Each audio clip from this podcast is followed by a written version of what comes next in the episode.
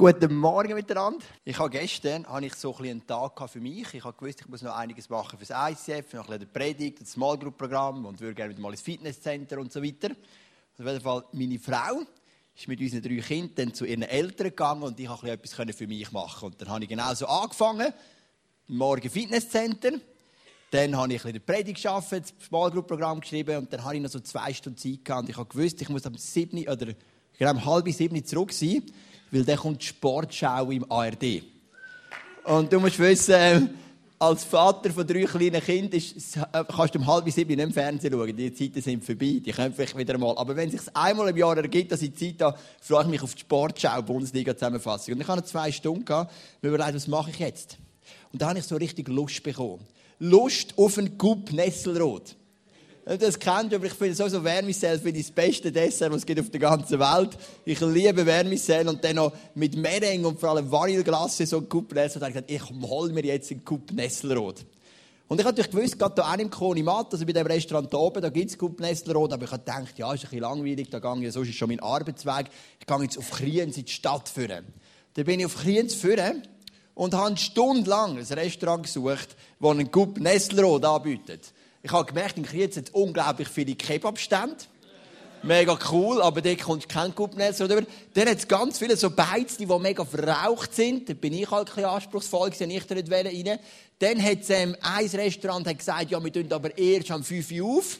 Die noch eine halbe Stunde warten. Dann gesagt, äh, so lange ich jetzt auch nicht warten. Und am Schluss bin ich heimgegangen und ich hatte keinen Kupnessler gehabt. Ich musste dann meine Lust nach Süßem ein bisschen stillen und habe dann einen Kochschocke genommen und ein reine Schocke gegessen. So mein Ersatz für den Kupnessler Nicht wirklich adäquat. Und du kennst es von deinem Leben. Du hast manchmal einfach Lust auf etwas. Du hast einfach so etwas von Lust und das muss jetzt einfach unbedingt sein. Und was das mit der Predigt zu tun hat heute, das sehen wir dann später noch weil es geht dort auch um die Lust, um die Begierde, die du manchmal gar nicht im Griff hast. Wir sind in einer Serie, die heißt Kryptonite. Es geht um den Superman indirekt. Weil der Superman ist eben ein Superman mit übernatürlichen Kräften. Und wenn er infiziert wird mit dem chemischen Element namens Kryptonite, die Leute haben gesagt, letzte Sonntag, ich habe es falsch erklärt, ich komme immer noch nicht ganz draus. Ähm, auf jeden Fall, man kann ihn ähm, infizieren mit irgendeinem Metall oder etwas und das strahlt dann ab und dann verliert er seine übernatürliche Kraft. Und wir stellen uns die Frage im ISF Luzern, was nimmt uns Kraft als Lieb von Jesus? Wir haben so viele Vorhersagen, so viele Versprechungen in der Bibel. Wir werden das Evangelium in die ganze Welt tragen. Wir werden sehen, wie Kranke gesund werden. Wir werden sehen, wie Gemeinden entstehen. Ähm, Einheit spüren, Gottes Liebe, sein Frieden und so weiter. Und nicht immer ist es das, was wir lesen in der Bibel und das, was wir erleben, ist deckungsgleich. Und darum fragen wir uns ja, was macht uns oft schwach als Nachfolger von Jesus? Wir haben letzten Sonntag über Einheit geredet. Das war mehr eine Message für uns alles für uns alle, wenn wir eins sind, dann haben wir Kraft. Wenn wir uneins sind, Spaltungen zulassen, Trennungen, hindurchreden und so weiter, dann verlieren wir Kraft. Das ist das Thema vom letzten Sonntag. Heute geht es weniger um Gemeinschaft, sondern um dich ganz persönlich. Und ich möchte heute über einen Vers predigen. Den möchten wir hier anschauen, im Jakobus Kapitel 4, Vers 4. Ihr Ehebrecherinnen, fängt schon ein bisschen grob an, Wisst ihr nicht, dass die Freundschaft der Welt Feindschaft gegen Gott ist? Wer nun ein Freund der Welt sein will, erweist sich als Feind Gottes. Der Alan, ein guter Freund von mir und auch der neue Pastor vom ICF in Altdorf, den wir euch nächsten Sonntag werden vorstellen.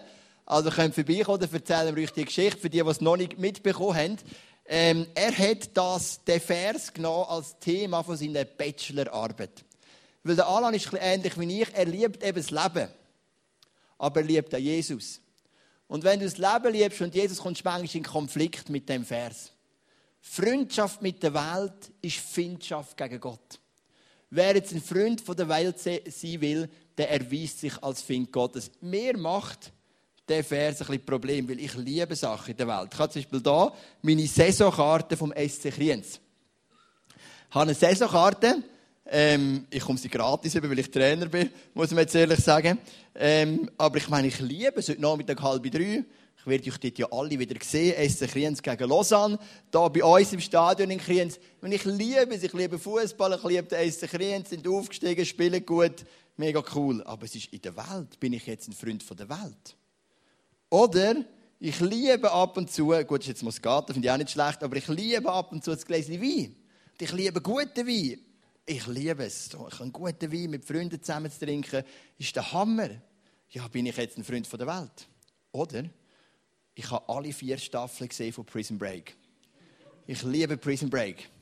Ich habe alle vier gesehen. Für mich die spannendste Serie ever. Immer wenn ich das erzähle, predigt, dann schallen die Verkaufszahlen von Prison Break wieder in die Höhe. Ähm, ich habe alle vier gesehen. Jetzt ist Staffel 5 rausgekommen. Also ich kann es jetzt noch nicht schauen, weil es ist glaube noch nicht auf DVD. Ich weiß nicht. Wahrscheinlich kann man sie nur illegal irgendwo abladen, aber das will ich ja nicht. Ich warte dann, bis sie noch kommt. Bin ich jetzt ein Freund der Welt? Und damit vor allem auch ein Find Gottes. Und das ist etwas, was mir immer schwer fällt. Ich will ja nicht ein Find von Gott sein, weil ich ein Freund bin von der Welt. Und du kennst vielleicht die Themen in deinem Leben. Und ähm, bis jetzt habe ich auf das eine einfache Antwort gehabt. Aber ich habe gemerkt, sie verhebt nicht. Bis jetzt habe ich die Antwort gehabt, weisst, der Vers ist so verstehen. Wenn wir Freunde von Gott sind, leben wir die Wert von Gott. Wenn wir Freunde von der Welt sind, leben wir die, äh, die Wert von der Welt.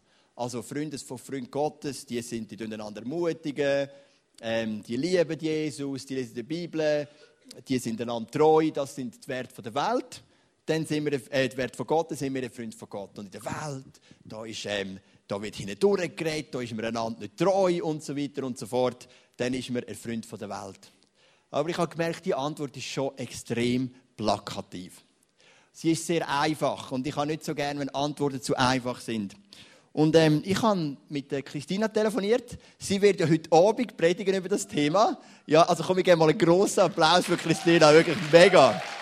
Es ist mega, mega cool. Ich muss euch sagen, am Dienstag war das Abend-Celebration-Team bei mir daheim. Und hey, das sind alles Leute, die sind 10 bis 15 Jahre jünger als ich, aber die haben so viel Drive. Die haben so viel Power, so ein Celebration ähm, stemmen am Abend, was so gut läuft bis jetzt. Das können wir sagen, nach drei Mal sind wir so begeistert. Wir hoffen, es geht so weiter. Ähm, wirklich Wahnsinn. Und die haben so eine Power, die jungen Leute. Und Christina ist eine davon. Und sie hat mir gesagt, hey Joel, darf ich mal mit dir geschwind durchsprechen, was ich jemandem predigen. Da habe ich gedacht, ja, das ist doppelt gut für mich. A, kann ich schauen, verhebt Und B, A, habe ich auch noch ein bisschen Impuls für mich, weil ich habe noch genau gar nichts gemacht für die Predigt. Und dann hat mir Christina das vorgestellt und da habe ich gemerkt, hey, ich glaube, ich muss gar nicht vorbereiten. Die Predigt, die du haltest, ist so gut, ähm, und sie hat mich auf einen Gedanken gebracht, den ich noch nie so gesehen habe, weil sie eben die Bibel genau gelesen hat. Ich tue es ein bisschen auf die Seite, dass ihr auch alle da das Leid sind. Wenn wir ja einen Vers nehmen, die Jakobus 4, Vers 4, wenn wir immer wissen, was steht vorher, was steht nachher. Lesen wir mal die ersten drei Verse. Woher kommen Kriege und woher Streitigkeiten unter euch? Nicht daher aus euren Lüsten, die ihr euren Gliedern streiten, Ihr begehrt und habt nichts, ihr tötet und neidet und könnt nichts erlangen. Ihr streitet und führt Krieg, ihr habt nicht, weil ihr nicht bittet, ihr bittet und empfangt nichts, weil ihr übel bittet, um es in euren Lüsten zu vergeuden. Was für ein positiver Abschnitt. Es geht um Krieg, es geht um Neid, es geht um Lust, es geht um Begierde. Und wenn du das liest, denkst du, oh, es geht uns glaube ich, nicht so gut in dieser Welt. Aber dann hat Christina den Fokus gelegt auf etwas ganz Interessantes. Und ich werde den Vers nochmal lesen mit ein paar unterstrichenen Wörtern. Woher kommen Kriege und woher Streitigkeiten unter euch? Nicht daher aus euren Lüsten, die in euren Gliedern streiten. Ihr begehrt und habt nichts. Ihr tötet und neidet und könnt nichts erlangen. Ihr streitet und führt Krieg. Ihr habt nichts, weil ihr nicht bietet. Ihr bietet und empfangt nichts, weil ihr übel bietet um es in euren Lüsten zu vergeuden. Der Fokus von diesen ersten drei Versen sind Lust und Begierde. Darum bin ich eingestiegen mit dieser Lust nach dem Coup Nestlerot, und da sind wir uns einig, das ist eine noch relativ harmlose Lust. Aber wir haben in unserem Leben so Lust, so Begierden. Und der Umgang mit diesen Begierden definieren, ob wir ein Freund sind von Gott oder ein Freund von der Welt.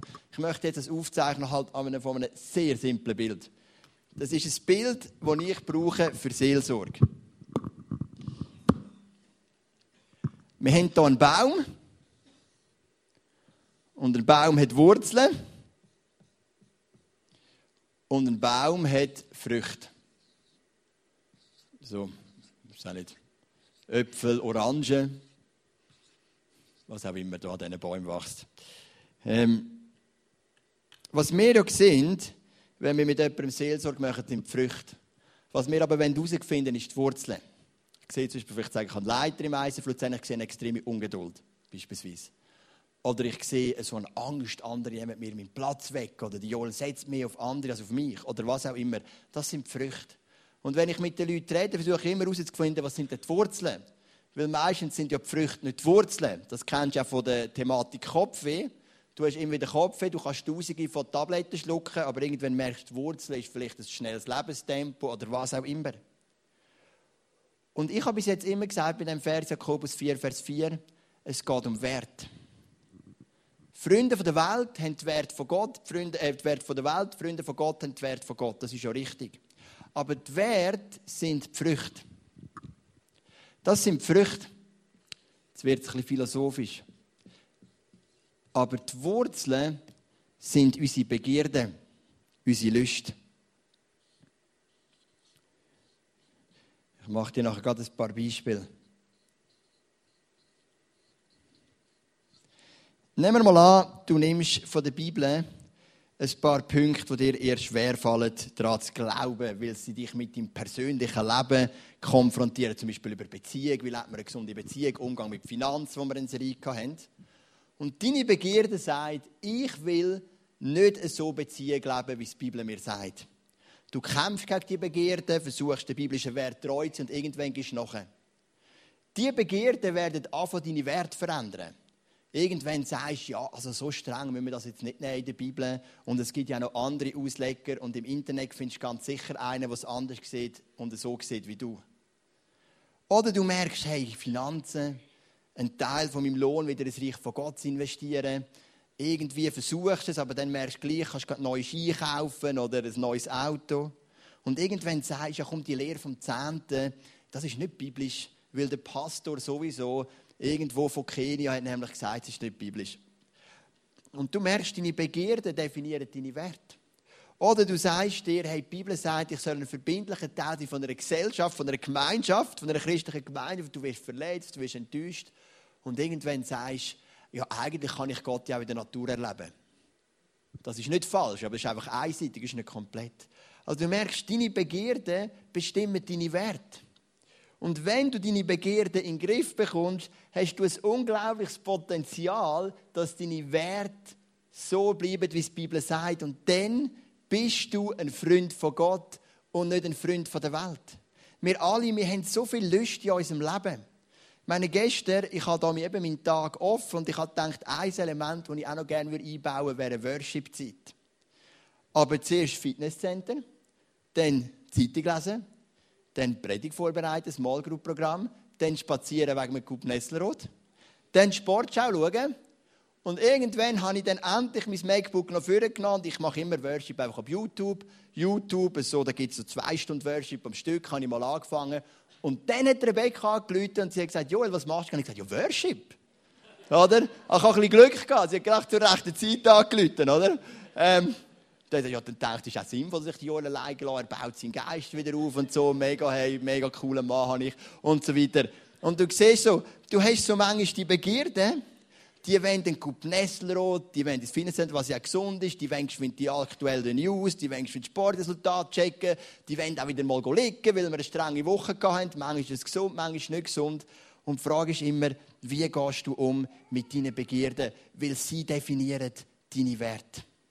Den Zusammenhang haben übrigens nicht nur Christen, nicht nur die Bibel, ist, merkt man den Zusammenhang, sondern sogar ähm, weltliche Philosophen haben den Zusammenhang entdeckt. Ich möchte ein Zitat sagen von Blaise Pascal.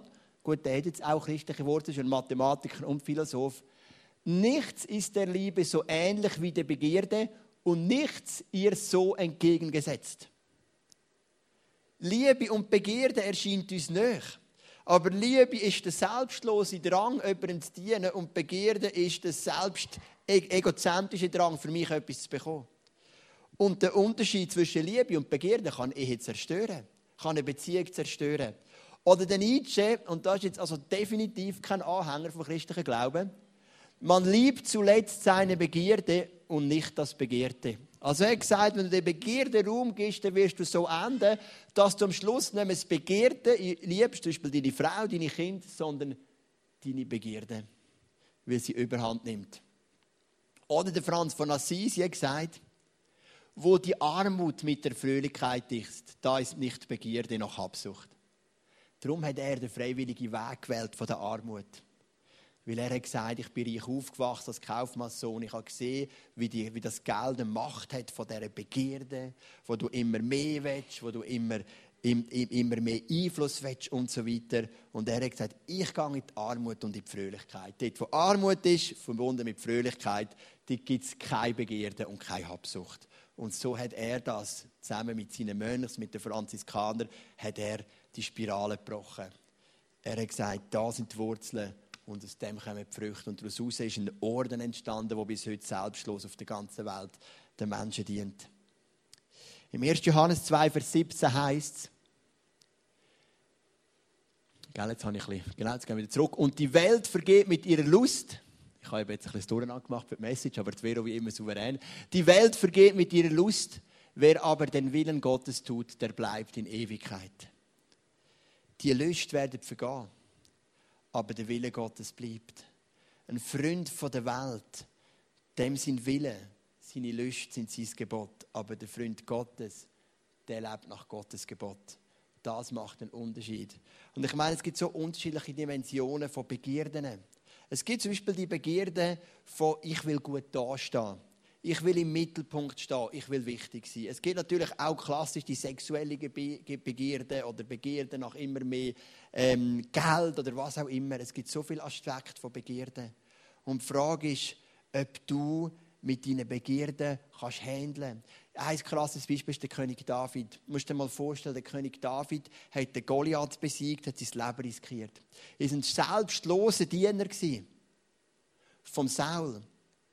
Er hat vom Saul seine Tochter heiraten, war sein Waffenträger. Und der Saul aus Eifersucht, weil er seine Begierde, das Nummer eins in diesem Land, nicht in den Griff bekommt, fährt ihn an zu jagen und nimmt ihm seine Frauen weg.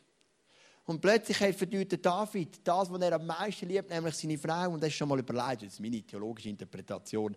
Der David hat viel zu viele Frauen gehabt. Er hat ja nachher eine Frau gehört nach dem anderen, obwohl im fünften Buch Mose steht, falls er mal einen König hat, soll er nicht viele Frauen haben, weil er wahrscheinlich die Liebe, die er von seiner ersten Frau bei der Michael bekommen nie mehr gefunden hat. Und der Saul nimmt ihn das weg. Und dann muss er wie ein räudiger Hund, 14 Jahre wird er gejagt durch Israel. Und da kommt der Moment in dieser Höhle, wo sich der David anschleicht und den Saul töten kann. Seine Begierde sagt, den bringe ich jetzt um dem zahle ich es zurück. Er hat mir mein Liebste weggenommen, meine Frau. Er jagt mich seit 14 Jahren wie ein räudiger Hund. Er treibt mich sogar in die Arme der verhassten äh, Philister. Den Mann bringe ich um. Das sind seine Begierden. Aber David hat das voll im Griff gehabt. Er sagt seinen Leuten, hey, es ist der Gesalte vom Herr und der lange mir nicht an, zweimal. Aber dann gehen wir ein paar Jahre später. Der David ist bekannte Situation auf seinem Balkon. Er hat ein bisschen Druck, weil sie führen gerade einen Krieg, wo er nicht dabei ist. Der Joab und sein Herr sind unterwegs. Der David ist nervös, wie kommt das raus? Es steht viel auf dem Spiel.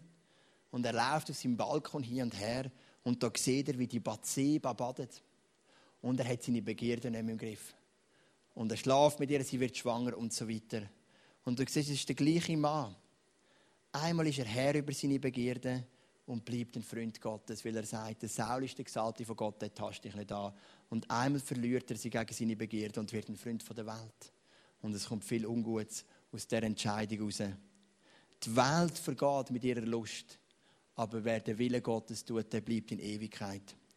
Es gibt ja manchmal sogar geistliche Begierden und Lust, die wir nicht nachgeben dürfen. Ich möchte ein Beispiel zeigen von Paulus, Philipper 1, Vers 23 denn es setzt mir beides Haar zu. Ich habe Lust, da ist das Wort wieder, aus der Welt zu scheiden und bei Christus zu sein, was auch viel besser wäre.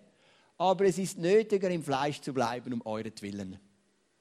Der Paulus der hat etwas geschmeckt von dieser Beziehung mit Gott, von dieser Herrlichkeit, von dieser Heiligkeit, von dieser Schönheit. Und er hat gesagt, meine Lust ist einfach bei Gott sein. Ich würde am liebsten sterben wenn ich heute einen Schiffsbruch habe und ich komme um mit diesen Wellen und jeder kann sagen, er hat sein Letztes gegeben von Jesus und ich bin tot, ich würde das lieben. Wenn ich wieder mal 40 Beitenschläge bekomme und ich überlebe es nicht, ich würde das lieben, ich werde endlich zu Jesus. Das ist meine Lust.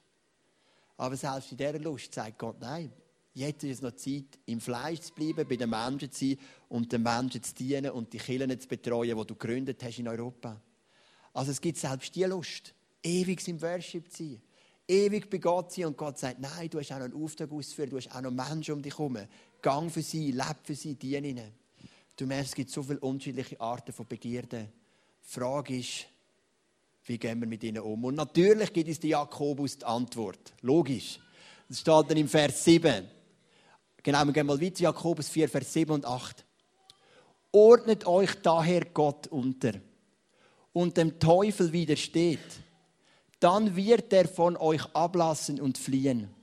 Sucht die Nähe Gottes, dann wird er euch nahe sein. Wascht die Schuld von euren Händen, ihr Sünder. Reinigt eure Herzen, ihr Unentschlossenen.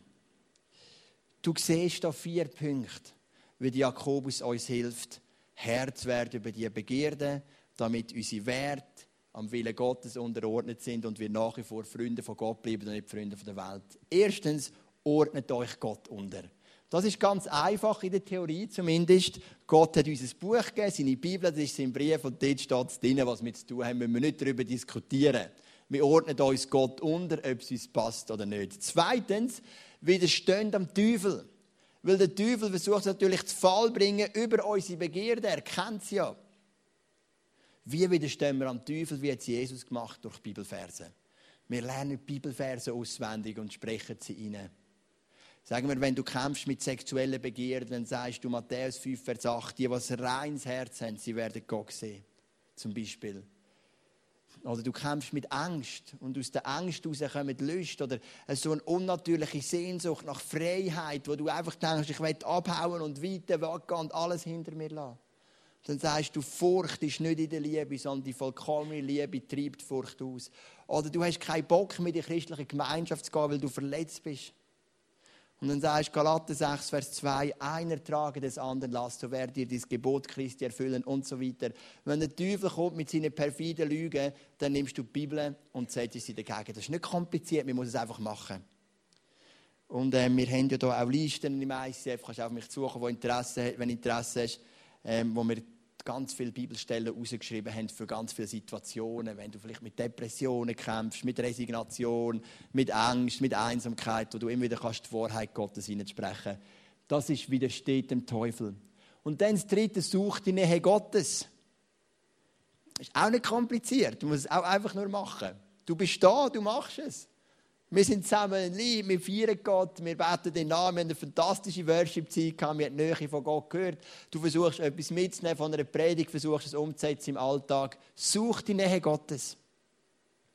Und dann kommt noch der vierte Punkt. Reinigt eure Herzen. Wo du immer wieder zu Gott gehst und sagst, Gott, du siehst meine Begierde. Du siehst meine Lust, meine unreine Lust. In ganz vielen Bereichen bring sie zu dir Du tust Buß vor Gott und am besten noch vor einem Menschen, der noch mehr Kraft hat. Und du sagst, Gott, ich lege es dir an. Ich mache einen Tausch am Kreuz. Ich bringe dir meine Angst, du gibst mir deinen Frieden. Ich bringe dir meine Gefangenschaft, du gibst mir deine Freiheit und so weiter. Du machst einen Tausch am Kreuz. Wir feiern heute das Abendmahl. Obla, ui, ich darf nicht zu fest sein. Oh, danke, Sandy. Wir feiern heute das Abendmahl. Jesus im Garten Gethsemane. Vero, kannst du die vier Punkte mal bringen? Ich möchte geschwind durchgehen anhand von Jesus. Was hat denn Jesus gemacht im Garten Gethsemane? Das Erste, er hat gesagt, ich ordne mich Gott unter. Weil er sagt im Garten Gethsemane, wenn es möglich ist, lass den Kelch an mir vorübergehen. Aber was du willst, das würde ich tun. Ich ordne mich Gott unter. Das ist das Erste, was Jesus macht. Das Zweite, er widersteht am Teufel. Er kämpft gegen den Teufel an und sagt, ich lasse mich von dir nicht zu Fall bringen. Drittens, er sucht Nähe Gottes. Er fleht seinen Gott an, er redet mit seinem Vater und dann heißt die Engel sind gekommen und haben ihn gestärkt. Genau das hat Jesus gemacht im Garten Gethsemane. Das Einzige, was er anders gemacht hat, ist der vierte Punkt. Jesus muss sein Herz nicht reinigen, weil er ist sündlos. Aber die anderen drei Punkte hat er gemacht. Es ist nicht kompliziert,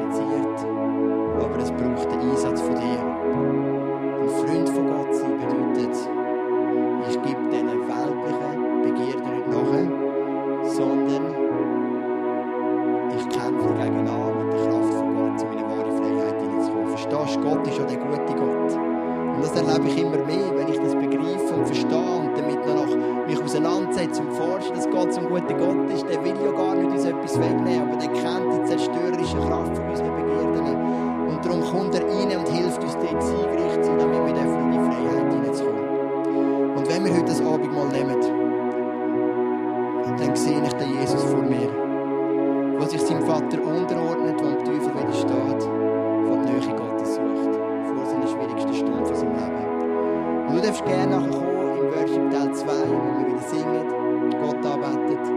Wir werden allen und ich, wir werden